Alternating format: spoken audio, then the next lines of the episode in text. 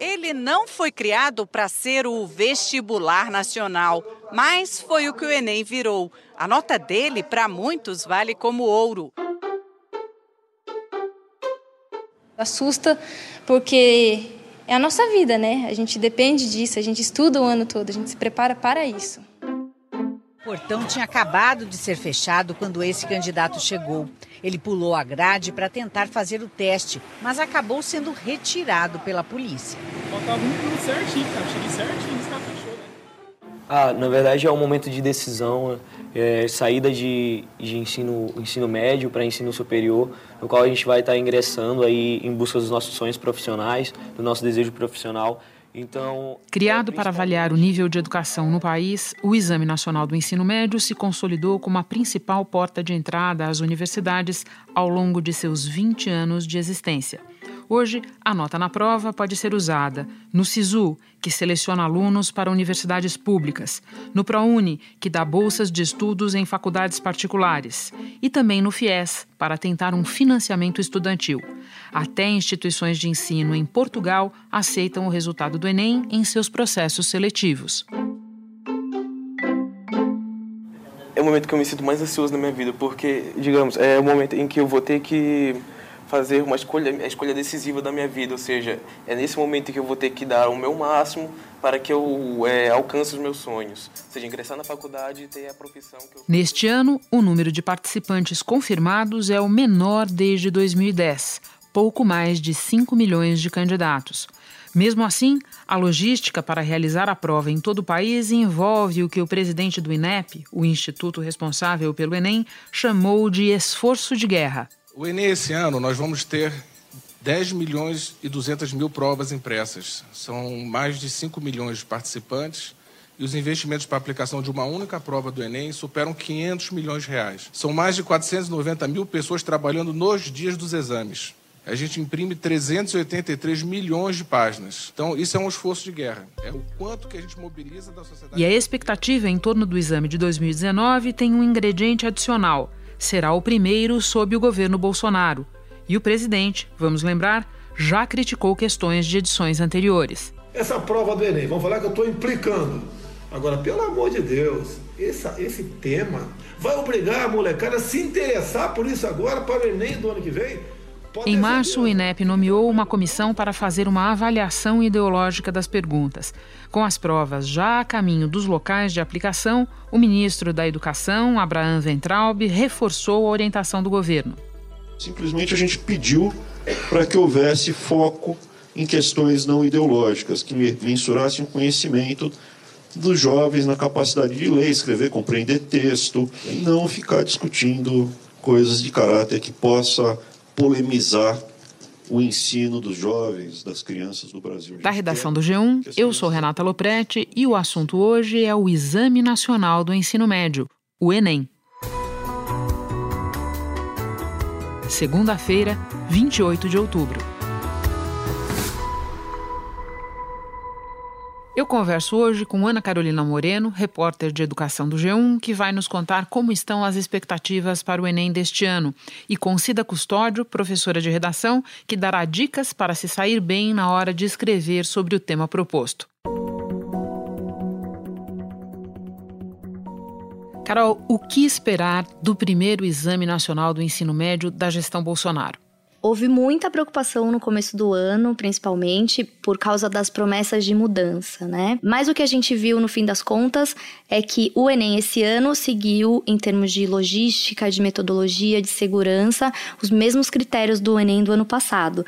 O governo já se manifestou, a gente sabe desde o ano passado, né, que o presidente Bolsonaro tinha prometido que o governo dele ia tomar conhecimento antes da prova. Pode ter certeza, fique tranquilo, não vai ter coerção dessa, dessa forma forma ano que vem. O que a gente viu de fato que aconteceu é que o pre próprio presidente não viu a prova, o ministro da Educação não viu a prova, isso a gente confirmou já. O secretário executivo do MEC não viu a prova, o presidente do INEP não viu a prova. O que eles fizeram foi um, não foi uma intervenção direta, digamos. O que eles fizeram por orientação da presidência da República foi criar uma comissão externa três pessoas de fora do INEP, que é o, o, a autarquia do MEC que cuida do Enem, foram chamadas para fazer uma revisão do banco de itens do Enem. Então, isso aconteceu em fevereiro, essas pessoas tiveram acesso a esse banco de itens, elas passaram mais ou menos umas duas semanas revisando todos os itens, e o que aconteceu é que eles botaram alguns itens em quarentena. Então, esses itens não entraram na prova do Enem 2019. Não garante que em algum outro ano ele possa aparecer na prova. Então, vamos à prova em si. Como as questões são formuladas? É, o Enem ele é um pouquinho diferente dos vestibulares tradicionais, né? Ele usa uma metodologia que chama teoria de resposta ao item. Ele usa essa metodologia porque é uma avaliação de larga escala que a gente chama, então são milhões de candidatos. Se cada acerto valesse um ponto, ia ter muito empate. Então, para isso serve essa metodologia. Então, a sua nota não é uma decorrência do seu número de acertos, mas sim de todo o seu percurso durante a prova é, de acordo com as que questões você acertou, que questões você errou, se elas são fáceis ou difíceis ou médias, aí você vai ter a sua nota final. Esse é um jeito. Isso é a teoria de resposta ao item. Isso, é a famosa TRI. Inclusive, ela tem o mecanismo anti-chute, que a gente chama, né? Então, se você só acerta questões fáceis, mas aí de repente você acerta uma questão difícil, a prova consegue ver que provavelmente você chutou. E aí você não recebe a mesma pontuação que um candidato que estava acertando várias questões difíceis. Hum, complexo, hein? Agora, uma vez formuladas as perguntas, onde elas ficam guardadas? Quem tem acesso a elas? Pouquíssimas pessoas têm acesso a esse banco de itens. Ele fica numa sala que o INEP chama de sala segura. A gente, os jornalistas de educação, a gente costuma chamar de bunker né? Eu nunca entrei nessa sala, mas eu já passei na frente dela. Ela fica lá em Brasília, no Uau. prédio do INEP. A porta é igual a qualquer porta? Não? É uma porta, é uma portinha que você não dá nada, Renata. Não dá nada por é, ela. Ah. Mas na frente da porta tem um guardinha que fica lá fazendo a segurança 24 horas e dentro da sala tem um monte de câmeras. E aí eles têm esse sistema, a gente não sabe exatamente como ele é, mas ele guarda todas as questões que podem ser usadas no Enem e também questões de outras avaliações do INEP. Carol, a gente sabe que o Enem não nasceu como vestibular, mas o fato de ele ser cada vez mais usado como vestibular se refletiu no grau de dificuldade da prova ao longo dos anos? Olha, desde 2009 ele mudou, né? Antes era só uma prova de 63 perguntas e depois ele virou de fato uma avaliação que pode ser usada como processo seletivo, né? Mas pela metodologia da teoria de resposta ao item, o nível de dificuldade do Enem todos os anos é mais ou menos parecido. O que muda é que, como cada vez mais universidades aderiram ao SISU, por exemplo, esse ano. Explica 2000... o SISU, Carol. Tá, o SISU é o Sistema de Seleção Unificada. Então, é o sistema do próprio MEC. E as universidades públicas, federais, estaduais, municipais, é, institutos federais, elas podem aderir ou não ao SISU. E só em 2019 foram quase 300 mil vagas oferecidas pelo SISU. Então, como o Enem está tá sendo cada vez mais popular para universidades públicas que têm vagas muito disputadas, o que aconteceu não é que ele foi ficando mais difícil, mas a concorrência de alunos muito bem preparados foi aumentando com o tempo.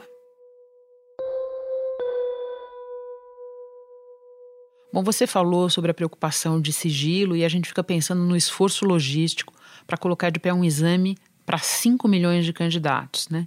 Boa parte da preocupação recai sobre essa questão do sigilo que você vinha descrevendo, desde a elaboração até o armazenamento e, por fim, a aplicação da prova.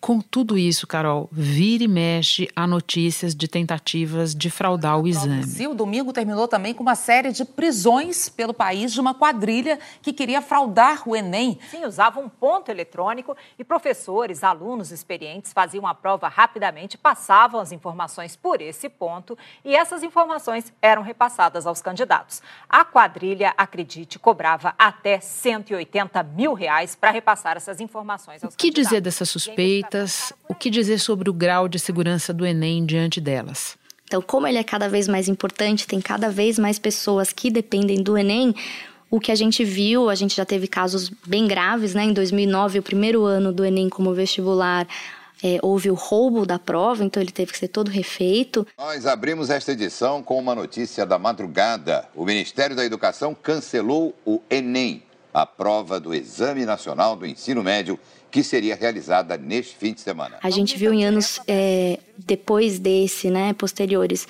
que houve vazamentos locais da prova, então da prova de redação a gente já teve um caso, a gente teve um caso de questões é, do pré-teste do Enem. O Ministério Público Federal do Ceará entrou com uma ação na Justiça pedindo a anulação parcial ou total do Enem em todo o país por causa do vazamento de questões. E isso a gente pode explicar, né? Porque o, o para a questão ir lá para o banco de itens, ela precisa ser pré-testada.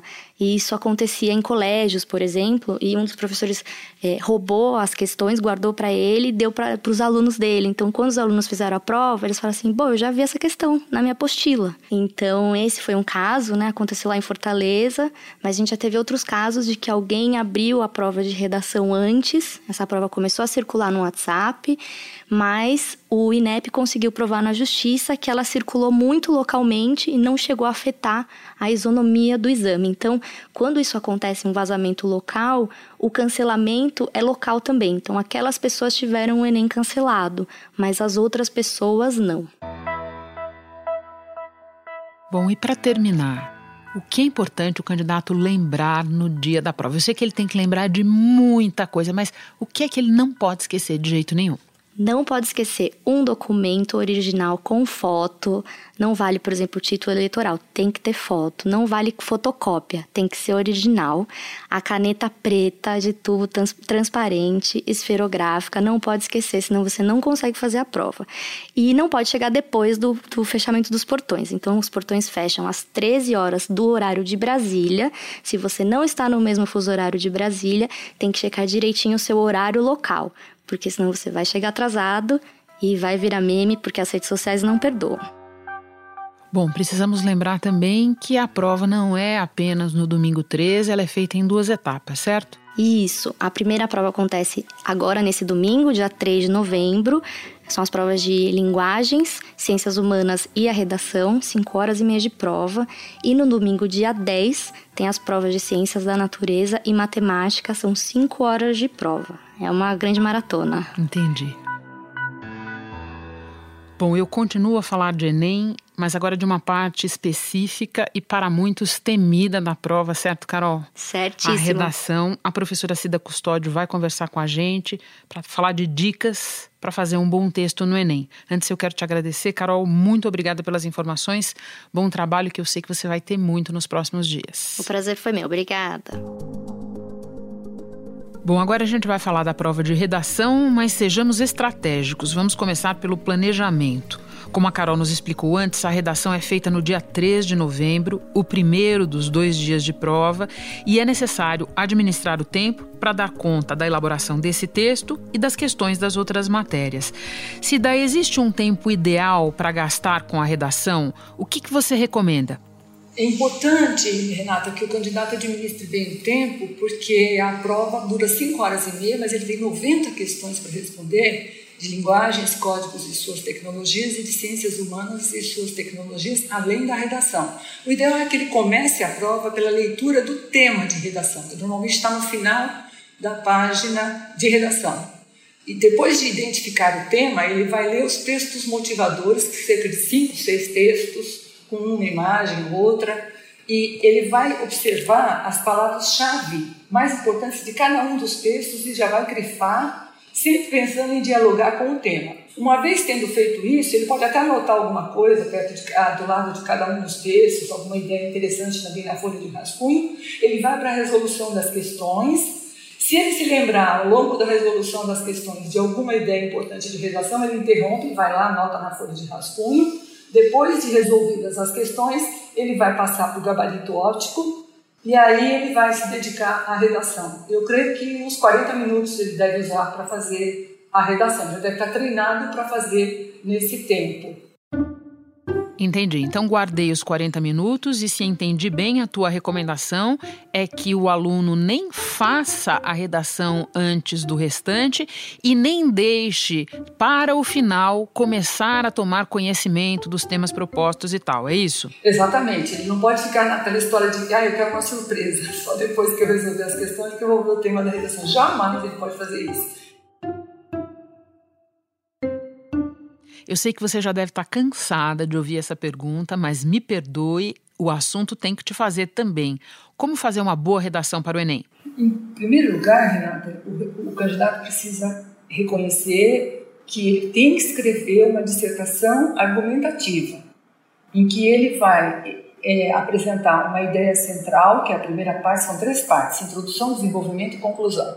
Na introdução, ele vai apresentar uma tese, que é a ideia central, vai destacar a importância do assunto lançado pelo Enem no tema. Depois, ele vai para a argumentação, para a parte de desenvolvimento, vai desenvolver dois ou três argumentos que sustentem, que comprovem que a ideia central apresentada no primeiro parágrafo tem, tem procedência.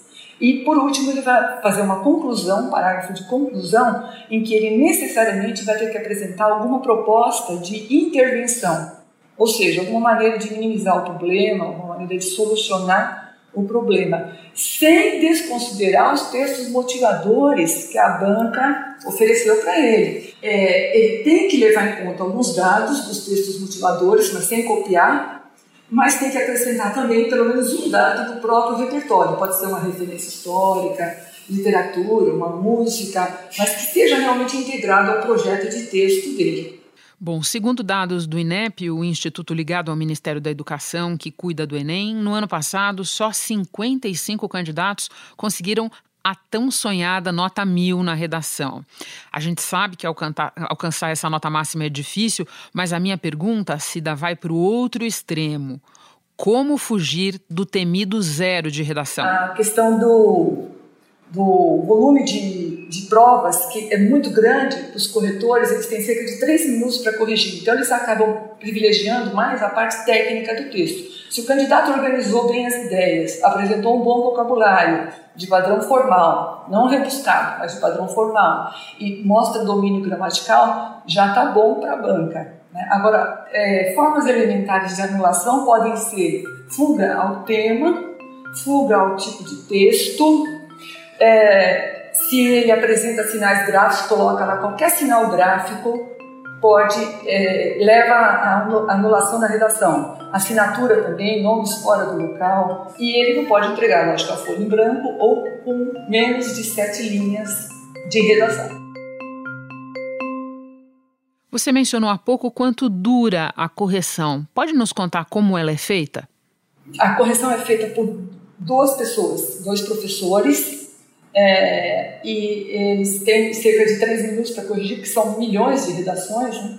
e um prazo exíguo, e eles têm que levar em conta é, aquilo que já, como se eles tivessem um gabarito já, para ver se o candidato atendeu às propostas e ele, se ele cumpre é, obedientemente as cinco competências que já são adotadas como critérios de correção do Enem. Então já está dividido em cinco competências, cada uma valendo 200 pontos. E o candidato tem que pensar que eh, esses corretores eles têm uma capacidade de correção, mas não é inteiramente objetiva, tem uma subjetividade na correção. Então, a, a nota entre um e outro corretor, ela pode ter discrepância de até 100 pontos. Se ultrapassar 100 pontos, vai para um terceiro corretor. E uma coisa que sempre pega os candidatos é a redação. Qual sua aposta para o tema deste ano? Eu acho que vai na área da saúde. E você?